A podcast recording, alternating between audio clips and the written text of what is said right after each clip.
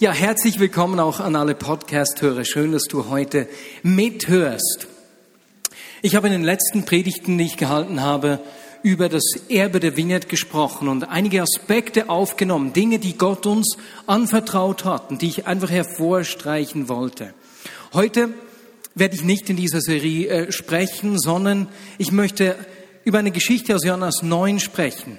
Eine Geschichte, in der Jesus einen Blinden die Augen öffnet und eigentlich auch seinen Jüngern und hoffentlich uns damit Perspektive gibt. Und als ich mich vorbereitet habe, die Predigt äh, ausformuliert habe, ist mir aufgefallen, dass der Text in einer ähnlichen Zeit und in eine ähnliche Situation hineinspielt, in der wir uns jetzt gerade finden. Jesus und seine Jünger sind nämlich am Laubhüttenfest. Und auch wir feiern ja in zwei Wochen ausgiebig ein Erntedankfest. Wir feiern ausgiebig äh, die Dankbarkeit für Gottes Versorgung, für all das, was Gott in den vergangenen 30 Jahren in der Vignette Bern und durch die Vignette Bern gewirkt hat. So eine Zeit des Feierns seiner Güte. Und ähnlich wie bei uns, wo ja dieses Erntedankfest mit dem Leiterwechsel verbunden ist, ist auch in dieser Geschichte mit diesem Laubhüttenfest eine Veränderung, ein Aufschlagen eines neuen Kapitels damit verbunden. Und bevor wir da in diesen Text einsteigen, möchte ich gerne versuchen, dich mit in diese Szenerie reinzunehmen, die wir da finden. Das Laubhüttenfest ist eines der drei großen Pilgerfeste des jüdischen Volkes und alle strömen nach Jerusalem. Das heißt, die Stadt ist gefüllt von Menschen, die feiern die ganze Woche lang, sieben Tage lang. Weil es ein Fest der Versorgung Gottes ist, ist es ein richtig fröhliches Fest und die Jünger und Jesus übernachten, wie das so vorgesehen und vorgeschrieben ist, die ganze Woche, sieben Tage lang in einer Laubhütte. Dies erinnert sie an die Reise durch die Wüste es erinnert sie daran, dass das Volk 40 Jahre durch die Wüste gezogen ist und noch nicht angekommen ist. Gleich anschließend ans Laubhüttenfest am achten Tag folgt das Fest des achten Tages, das dem Erreichen des Zieles gewidmet ist. Und ein jüdischer Autor schreibt zu diesem Fest, es liegt jenseits des Weges, des Endes unseres Weges und auch die Tora endet mit dem Weg. Das Fest des achten Tages, das dem Erreichen des Ziels gewidmet ist, können wir eigentlich noch gar nicht feiern, da das Ereignis jenseits unserer Zeit liegt.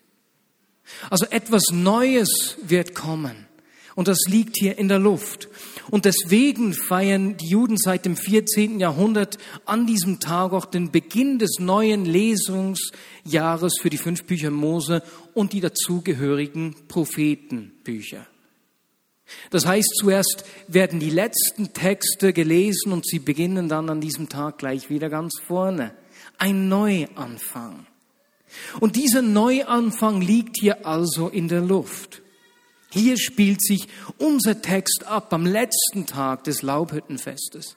Jetzt bei Jesus und den Jüngern ist diese fröhliche Freude so ein bisschen getrübt. Denn wenn wir die Kapitel vorher lesen, sehen wir, dass Jesus in den vergangenen Tagen sich den Menschen als das Licht der Welt und als Sohn Gottes vorgestellt hat, dessen Kommen Abraham mit jubelnder Freude entgegengesehen hat. Die Juden waren ab dieser Worte richtig entrüstet und wollten ihn steinigen. Und wir lesen dann am Ende des achten Kapitels, dass Jesus sich gerade noch so in Sicherheit bringen konnte. Wie genau, das steht hier nicht aber er entkam der Steinigung. Was für eine Spannung zwischen fröhlicher Feier, dieser Hoffnung und der ernsthaften Gefahr. Und wie reagiert Jesus auf diesen Druck hin? Was macht er angesichts der Bedrohung? Lass uns zusammen den Text aus Johannes 9, Verse 1 bis 7 lesen. Ich lasse euch etwas Zeit, die Bibel aufzuschlagen, wenn ihr den Text aufschlagen wollt. Auch für die Podcast-Hörer Johannes 9, Verse 1 bis 7. Unterwegs sah Jesus einen Mann, der von Geburt an blind war. Meister, fragten die Jünger ihn, warum wurde dieser Mann blind geboren? Ist es wegen seiner eigenen Sünden oder wegen der Sünden seiner Eltern? Es lag nicht an seinen Sünden oder den Sünden seiner Eltern, antwortete Jesus. Er wurde blind geboren, damit die Kraft Gottes an ihm sichtbar werde. Wir alle müssen die Aufgaben dessen, der mich gesandt hat, rasch erfüllen. Denn nicht mehr lange und die Nacht bricht herein, in der niemand mehr etwas tun kann. Doch solange ich noch in der Welt bin, bin ich das Licht der Welt. Dann spuckte Jesus auf die Erde, vermischte den Lehm mit seinem Speichel zu einem Brei und strich ihm den Blinden auf die Augen. Daraufhin sagte zu ihm, geh und wasch dich im Teich Siloa. Siloa bedeutet Gesandter. Da ging der Mann und wusch sich und kam sehend zurück. Soweit der Text. Jetzt, wir sehen hier doch, dass Jesus, der eben noch gesteinigt werden sollte, nicht vor der drohenden Gefahr flieht. Nein, er bleibt in Jerusalem. Er lässt sich nicht verunsichern. Er lässt sich nicht von seinem Auftrag ablenken oder abhalten. Was für ein Fokus. Zu den Jüngern sagt er, Leute, wir alle müssen die Aufgaben dessen, der mich gesandt hat, rasch erfüllen. Ich habe einen Auftrag. Ich ziehe mich nicht einfach raus. Und wir sehen gleich im nächsten Kapitel 10, dass Jesus wieder äh, gesteinigt wurde. Also das hatte durchaus Konsequenzen. Jetzt, er geht nicht weg und in der Umgebung des Tempels begegnen Jesus und die Jünger einem Mann, der blind geboren wurde. Es ist offensichtlich, dass er blind ist. Der Mann sitzt mit großer Wahrscheinlichkeit am Straßenrand und bettelt. Logisch, denn zu dieser Zeit können Blinde nicht einfach eine Lehre machen oder ein Studium abschließen und dann einen Beruf ausüben. Sie sind zum Betteln verurteilt. Und das Erntedankfest, na, dieses siebentägige Fest, wo so viele Leute nach Jerusalem strömen, ist eines der lukrativsten Zeiten eigentlich im Jahr für den Bettler. Na, die Menschen sind aufgefordert, großzügig zu sein zu den Armen. Und die Jünger sehen diesen Mann. Es ist wohl der siebte und letzte Tag des Laubhüttenfestes. Und dieser Tag gilt als der Tag, an dem die jährlichen von Gott für das Individuum erlassenen Urteilssprüche bindend werden. Und mit dem im Hinterkopf sehen die Blinden diesen Mann und fragen sich, hm, Urteil. Ich frage mich, wer an seinem Zustand schuld ist. Jesus, war das er selbst oder waren das seine Eltern? Und das sind so diese Fragen, das Warum, Wieso, bohrende Fragen, die wir uns oft auch stellen. Auch wenn diese meistens nicht beantwortet werden können und noch wenn sie beantwortet werden können, uns in einer schwierigen Situation keine Linderung bringen. Denn in Herausforderungen brauchen wir meistens nicht Antworten, sondern Frieden Gottes. Warum habe gerade ich die Arbeit verloren? Warum ist meine Mutter und meine Frau zurzeit mit Rückenschmerzen da? Weswegen muss ich das erleben? Wer ist schuld? Und die Jünger, das sehen wir, die haben offensichtlich die Antwort auf diese Warum-Frage längstens gefunden. Die Blindheit ist, wie es in dieser Zeit üblich ist im Verständnis, natürlich Strafe Gottes auf dem Leben des Menschen. Und eigentlich für uns wissen wir, dass die Jünger genauso blind sind wie dieser Blinde selbst. Sie haben schon viel mit Jesus erlebt. Gut, noch nie, dass ein Blinder wiedersehend wurde. Aber sie kennen die Schriften. Sie wissen von den Verheißungen von Jesaja mindestens an drei Stellen, dass in der messianischen Zeit Blinde geheilt werden. Daran denken sie nicht. Wer ist schuld? Aber Jesus, er geht nicht auf ihre Schuldfrage ein. Was jetzt kommt, ist sowohl für die Jünger als auch für uns revolutionär. Es ist ein Perspektivenwechsel, der Jesus bringt. Jesus heilt hier eigentlich die Blindheit des Mannes und gleichzeitig die der Jünger. Und durch sein Reden, seine Worte, die dann gefolgt werden von seinem Handeln, stellt Jesus das Verständnis der Jünger auf den Kopf. Leute, es ist ein Wechsel eines Zeitalters. Es geht nicht mehr um die Schuldfrage.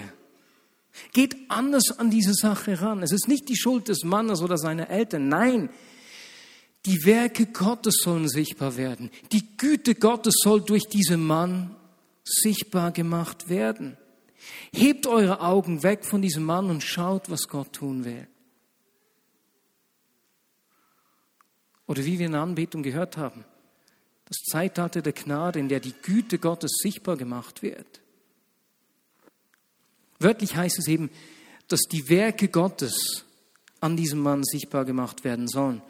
Und die Werke Gottes bedeutet so viel als, so viel wie der, der manifestierte Wille Gottes, der sichtbar gemachte Wille Gottes soll in dieser Situation äh, für alle äh, sichtbar werden.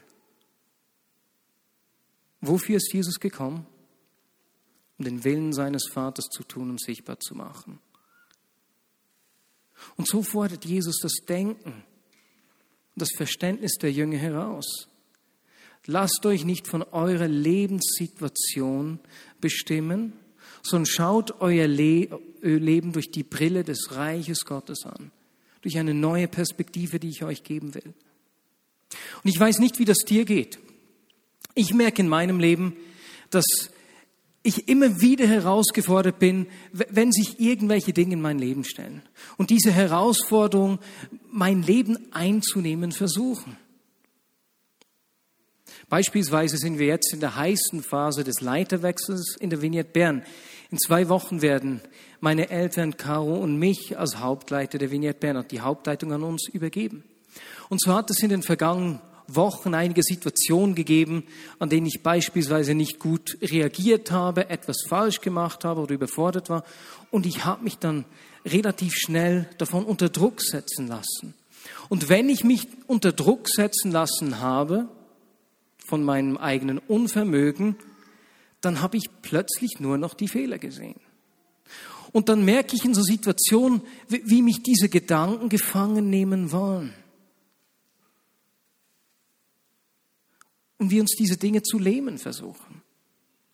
Zum Glück leben wir ja aus dieser Gegenwart, von der wir gesungen haben, aus der Nähe zu ihm. Und so hat mich Gott in den vergangenen Wochen immer wieder ermutigt, mir gesagt, hey Marius, denk an die Vision. Verlier nicht aus den Augen, was ich tun will und worüber ich zu euch gesprochen habe. Das wird dir Richtung geben. Und spannend war, dass genau in dieser Zeit eine junge Frau äh, im Gottesdienst auf mich zugekommen ist. Es war ihr etwas peinlich und sie hat mir gesagt, du, ich glaube, Jesus will dir sagen, verlier die Vision nicht aus den Augen. Denk daran, was ich zu euch gesprochen habe. Es war innerhalb von zwei Tagen, wo Gott zu mir und eben durch sie auch wieder zu mir gesprochen hat. Und das war ermutigend. Und ich habe gemerkt, sobald ich meine Augen nicht auf mich und meine Unfähigkeit oder die Herausforderung der Situation gerichtet habe, sondern auf ihn und was er tun will, das Reich Gottes, das hereinbrechen will, dann ist der Druck gewichen. Nicht, dass, die Situation ganz anders gewesen wäre, aber dieser Druck hat mich etwas verlassen. Und so denke ich, ist es für uns gut zu wissen, er gibt uns Perspektive. Er erinnert uns, was er mit uns zusammen vorhat. Und ich wünsche mir, dass das die Hauptsache in unserem Leben ist. Das, worauf wir uns ausrichten. Worüber hat er zu uns gesprochen? Logisch. Es geht ums Reich Gottes, das hereinbricht. Das war die Message Nummer eins von Jesus. Immer wieder finden wir das bei ihm. Das Reich Gottes, das sichtbar wird. Und Gott hat zu uns äh, gesprochen, dass wir uns nach einem Aufbruch ausstrecken sollen, einem Aufbruch, der Tausende von Menschen zu Gott und in die Gemeinschaft zieht, der ein Segen für die ganze Gesellschaft wird und ein Erbe über Generationen hinweg hinterlässt. Und was auch immer wir tun, darauf soll es ausgerichtet sein. Gebe ich dem Raum in meinem Leben? Und ich habe mir gedacht, so ein bisschen so den Übergang zwischen den Gottesdiensten zu machen, äh, bitte ich doch mal einen Freund von mir aus dem Halbach Gottesdienst, äh, so zwei God Stories zu erzählen. Und das machen wir jetzt hier. Andi, kannst du zu mir nach vorne kommen? Wir machen zwei God Stories, weil wir danach noch so eine, eine kurze Segnung haben. Andi ist seit äh, August in der Vineyard Bern angestellt zu 40 Prozent, einfach äh, um das Verlangen nach seiner Gegenwart weiterzugeben. Ne? Menschen mitzuschleppen. Wir kriegen verschiedenste Einladungen an Orte zu gehen, um Menschen zu erzählen, was Gott tut. Und erzähl doch schnell so zwei God Stories davon, was Gott in der letzten Zeit durch Menschen aus der Vignette Bern getan hat. Ja, wie Marius schon gesagt hat, wir haben extrem viel Gunst, in andere Gemeinden zu gehen, um über Heilung und Prophetie zu erzählen. Danach haben wir ähm, die Möglichkeit gehabt, an die Teenie Praise, Praise Night zu gehen und haben dort die Leute gelehrt, wie man für Kranke betet auf der Straße und danach hat jemand vom Halbach-Gottesdienst dies praktisch vorgezeigt und da kam ein kleines Mädchen nach vorne, die seit etwa zwei, drei Jahren nicht mehr riechen konnte, weil die Nase verstopft war. Und wir haben ganz einfach für sie gebetet und die, die Nase hat sich total gelöst und sie war den ganzen Tag strahlend glücklich und hatte Freude, die Luft endlich einschnaufen zu können. So, danke Jesus für das. Ist egal, erzähl doch die von der Kneipe, das ist lustig. Gottes Humor. Ähm, als ich noch in der, Lehr in der Lehre war, ich habe es geliebt, mit meinen Freundinnen herumzuhängen, die Jesus noch nicht kennen. Danach musste ich halt dort hingehen, wo sie hingehen wollten, was ab und zu im Ausgang in einer Disco war. Da gingen wir nach Luzern und genau um diesen Abend haben sie darüber gesprochen, was ist der beste Weg, um eine Frau in der Disco anzusprechen. Und ich habe dort gesagt, das Dümmste, was man machen kann, ist es, einen Trink für sie zu kaufen, weil das ist die billigste Anmache, die es einfach gibt. So waren wir dort und ich lief alleine durch die Disco, lief an der Theke durch, an der Bar und da sitzt ein Mädchen und ich laufe an ihr vorbei und höre eine Stimme sagen, kauf ihr einen Trink und, und erzähle ihr, dass ich sie liebe. Und ähm, mein erster Gedanke war, are you kidding God? so ging ich nicht gerade zurück. Ich lief vorbei und habe darüber nachgedacht und sagte mir einfach, okay, ich werde jetzt hingehen, ihr den Trink kaufen. Da wird sie fragen, warum ich das getan habe. Und ich kann ihr sagen, weil Gott dich liebt. Danach wird sie mich so bescheuert finden, dass ich wieder gehen kann. Das war absolut mein Gedanke. So habe ich das getan, habe mir einen Eistee, Eistee ähm, bestellt und ihr auch. Danach hat sie nicht gefragt und ich dachte, frag endlich, warum hast du mir diesen Trink gekauft? Da hat sie zuerst gefragt, wie ich heiße, von wo ich komme und danach etwa nach fünf Minuten fragte sie, warum hast du mir eigentlich diesen Trink gekauft? Und ich endlich, yes. Und ich sagte, weil Jesus dich von ganzem Herzen liebt. Und sie schaut mich so geschockt an und sagte, hast du gewusst, dass ich Kiss bin? Und ich sagte, ähm, nein.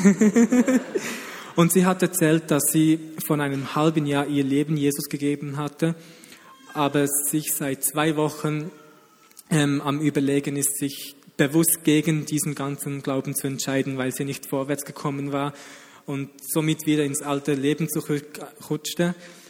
Und dieser Abend hat ihr Leben total auf den Kopf gestellt. Wir blieben in Kontakt. Ich habe ihr Musik geschickt, Worship, X, CDs. Und danach habe ich vor etwa ähm, zwei, drei Wochen ihr wieder geschrieben, gefragt, wie es ihr geht. Und sie sagt, ich liebe Jesus, ich brenne für diesen Jesus. Ähm, dieser Abend hat mein Leben total verändert. Und ich sagte ihr, cool, wow, wir müssen uns wieder mal sehen. Ich will, weil ich, ich, ich will sie ermutigen mit Zeugnissen und einfach mit diesen Sachen, die Gott tut. Und danach hat sie gesagt, ja, sie, ist, sie, geht in, sie wird in Kroatien sein und ich soll doch auch dorthin kommen. Und da habe ich gesagt, ich werde auch in Kroatien sein, weil ich bei der FEG Heilig Geist Workshops machen werde. Und danach hat sie gesagt, sie wird mit der FEG dort sein in einem Jugendcamp. So bin ich absolut ähm, gespannt zu sehen, wie, wie Gott sie verändert hat. Und ja, und ich. Amen. Sag mal etwas kurz. Und in den letzten zwei Wochen habe ich mir einfach immer wieder überlegt, was, was wäre passiert, wenn ich dieses Risiko nicht genommen hätte. Weil ich habe mir dort gedacht, bin es jetzt ich, weil ich zuvor gesagt habe, das ist das Billigste, was man machen kann, oder war es wirklich die Stimme Gottes? Und zum Glück habe ich dieses Risiko auf mich genommen und habe es einfach gemacht und es ist etwas Wunderbares herausgekommen. Amen. Vielen Dank, Andi. Gott will Menschen begegnen. Es ist Zeit, dass seine Gnade, seine Güte sichtbar wird und er macht die durch uns sichtbar. Und genauso wie in diesen Geschichten hier ist es auch in dem Text, den wir miteinander gelesen haben. Jesus hat nicht nur gesprochen, sondern er hat seine Worte durch Taten bestätigt. Er wendet sich nämlich diesem Blinden zu.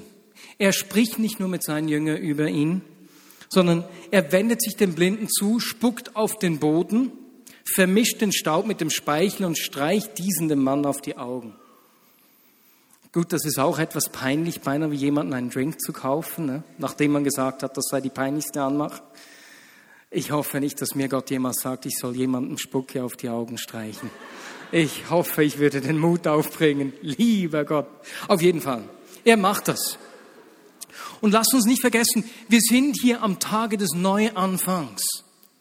Die Juden beginnen an diesem Tag ganz neu mit der Lesung der Tora. Und was steht dort ganz am Anfang? Die Schöpfungsgeschichte.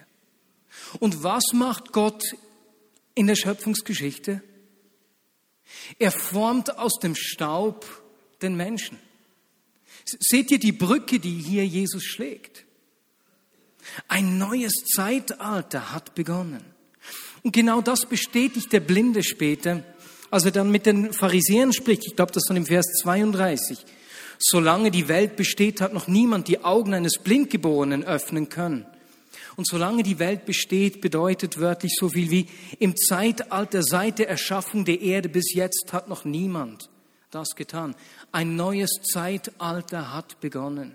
Jesus macht dies seinen Jüngern klar. Jetzt ist es geschehen. Das Reich Gottes ist hereingebrochen und was nicht möglich war, ist jetzt möglich.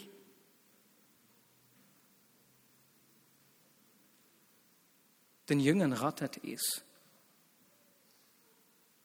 Ihr Denken wird verändert. Und genauso will ich, dass mein Denken erneuert und verändert wird.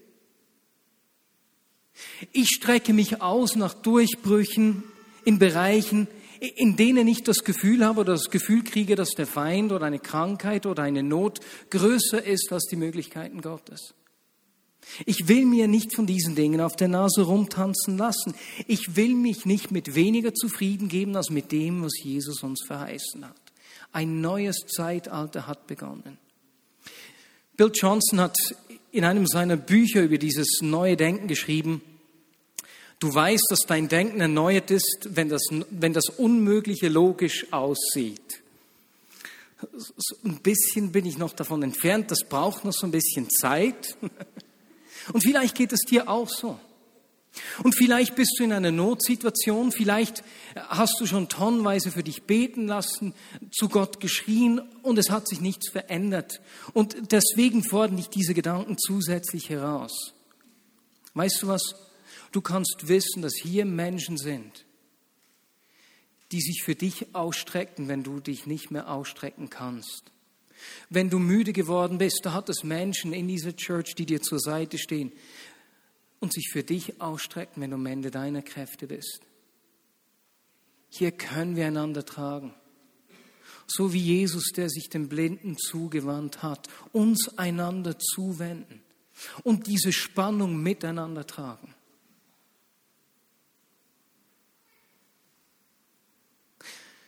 Und so streicht also Jesus dem Mann den Brei aus Staub und Speichel auf die Augen und schickt ihn zum Teich Siloa. Jetzt, weswegen schickt er ihn dorthin? Ich meine, wenn das so ein Wässerchen gleich nebenan wäre, wäre das noch eine Sache. Aber das ist ein steiler Weg, ein gefährlicher Weg, gerade für einen Blinden. Weswegen schickt Jesus ihn dorthin? Auf der einen Seite sicher, weil die Priester an diesem Feiertag genau zu diesem Becken heruntersteigen vom Tempel, dort einen goldenen Krug mit dem als heilig geltenden und äh, bekannterweise saubersten Wasser von Jerusalem füllen, mit diesem Krug wieder zum Tempel hochsteigen und dieses als Opfer vor Gott ausgießen. Und dort beten, dass Gott Leben und Regen und Versorgung schenkt. Und während die Priester da runtersteigen, sind sie vom Volk begleitet, das tanzt und singt. Und man sagt, dass wer diese Zeremonie nicht gesehen hat, bis dahin noch keine richtige Freude erfahren hätte. So fröhlich muss diese Zeremonie gewesen sein. Und da schickt Jesus also diesen Mann runter. Auf der anderen Seite betont Johannes hier auch, dass dieser Teich Siloa eben Gesandter heißt. Er betont die Bedeutung des Namens. Jetzt, wir wissen, und Johannes wusste, dass sich Jesus in den Kapiteln vorher als der Gesandte Gottes vorgestellt hat. Und nun schickt er den Blinden zu diesem Gesandten. Johannes hat das Johannesevangelium ja nicht als Tagebuch geschrieben. Mal jetzt ein Häppchen und wieder, ne, heute Abend, was habe ich heute gerade erlebt? Nee, sondern in einem Stück. Und als er diesen Text hier niederschrieb, wusste er, dass später Jesus zu seinen Jüngern sagte, wie der Vater mich gesandt hat, so sende ich euch. Er schickt diesen Mann zum Gesandten. Und dieser Mann selbst muss gehen.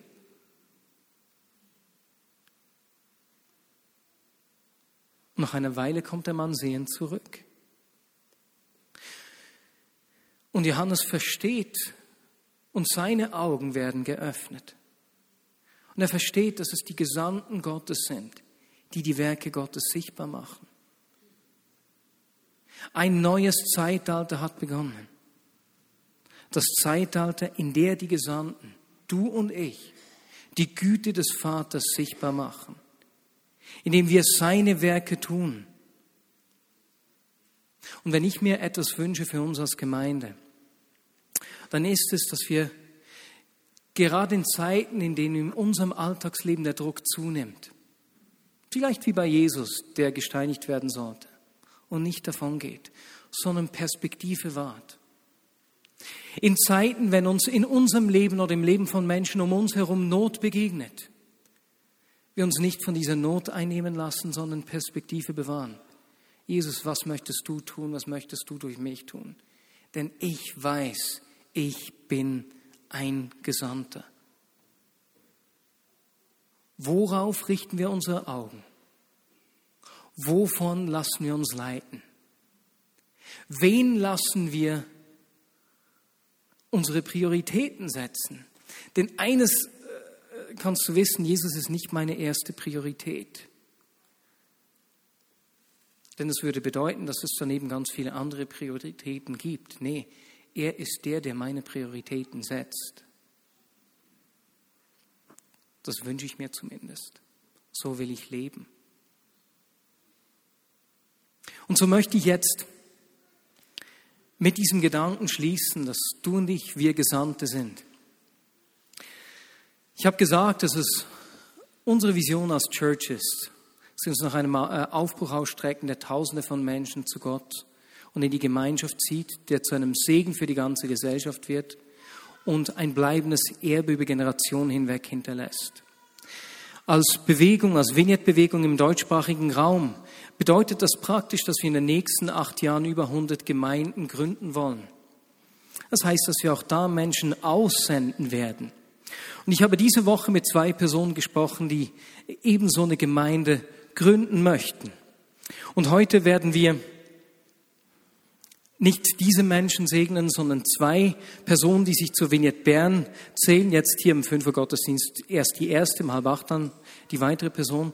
Und zwar ist es Emanuel Liechti, der sich zur Vignette Bern zählt oder gezählt hat und jetzt zur Vignette Thun gegangen ist, einfach um dort diese Gemeindegründung zu unterstützen.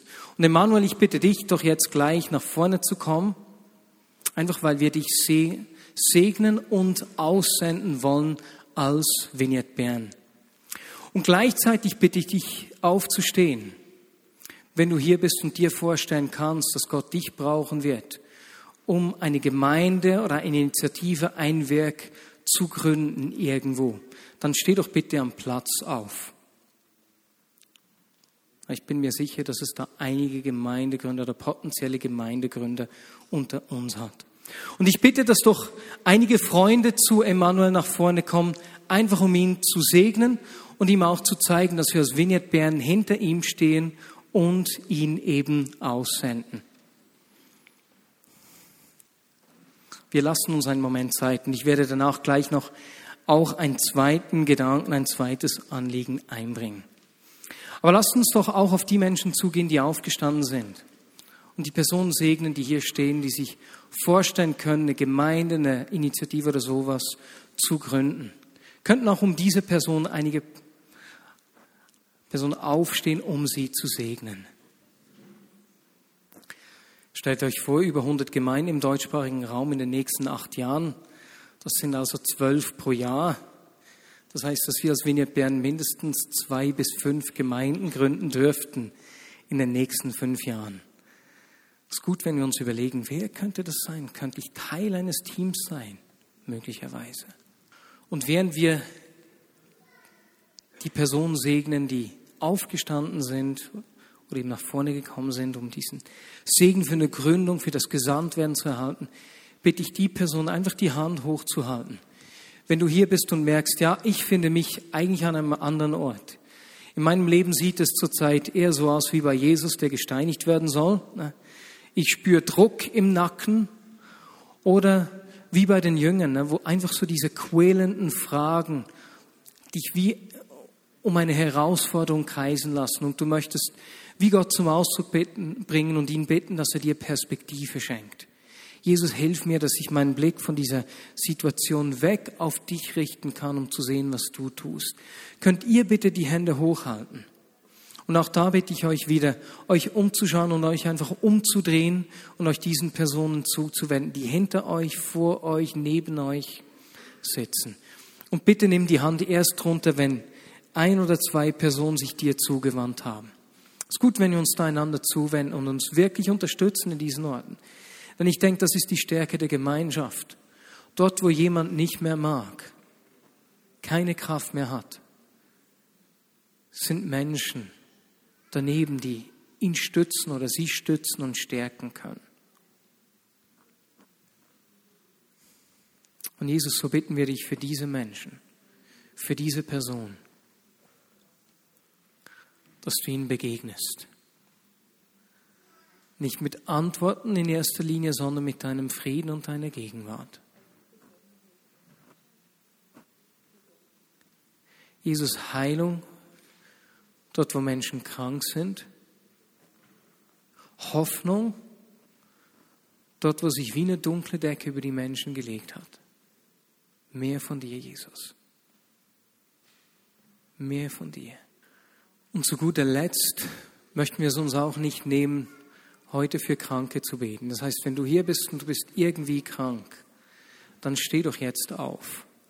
Das kann eine Nahrungsmittelunverträglichkeit, das kann Krebs, das kann äh, äh, Migräne, was weiß ich auch immer sein, Asthma, was auch immer du hast. Wenn du hier bist und krank bist, dann steh doch auf. Und ich werde wiederum Menschen bitten, zu dir zu kommen und für dich zu beten. Und wenn du hier bist und du hast noch nie bewusst dein Leben Jesus gegeben und ihm gesagt, hey, du sollst der sein, der die Prioritäten meines Lebens bestimmt. Du sollst der Herr in meinem Leben sein. Dann lade ich dich ein, jetzt hier zu mir nach vorne zu kommen. Ähnlich wie beim Blinden, der zum Teich gehen musste, ne, bedeutet das heute, dass du einen Weg unter die Füße nehmen musst. Du darfst gleich hier ganz zum Tisch nach vorne kommen. Und am Platz bitte ich dich wieder einfach den Menschen zuzuwenden, die jetzt aufgestanden sind da ist es mir wichtig, dass wir niemanden alleine stehen lassen. Jesus, mehr von deiner heilenden Kraft. Mehr von deiner heilenden Kraft. Mehr von deiner heilenden Kraft, Jesus. Diese Sendung anzunehmen. Jesus, dass du uns den Mut gibst, die Güte Gottes um uns herum sichtbar zu machen auf alle erdenklichen Arten und Weisen jungen Frauen einen Eistee zu kaufen. Oder was auch du uns immer als Herausforderung oder als Möglichkeit auf den Weg stellst. Jesus, gib uns den Mut. Schenk uns Perspektive, dass wir die Situation sehen, in denen du deine Werke, deinen Willen sichtbar machen willst, um Menschen deine Liebe zeigen willst. Jesus, unterbrich uns in unserem Alltag wenn unsere Augen für das, was du tun willst, verschlossen sind. Und schenk uns diese Perspektive, Herr. Amen.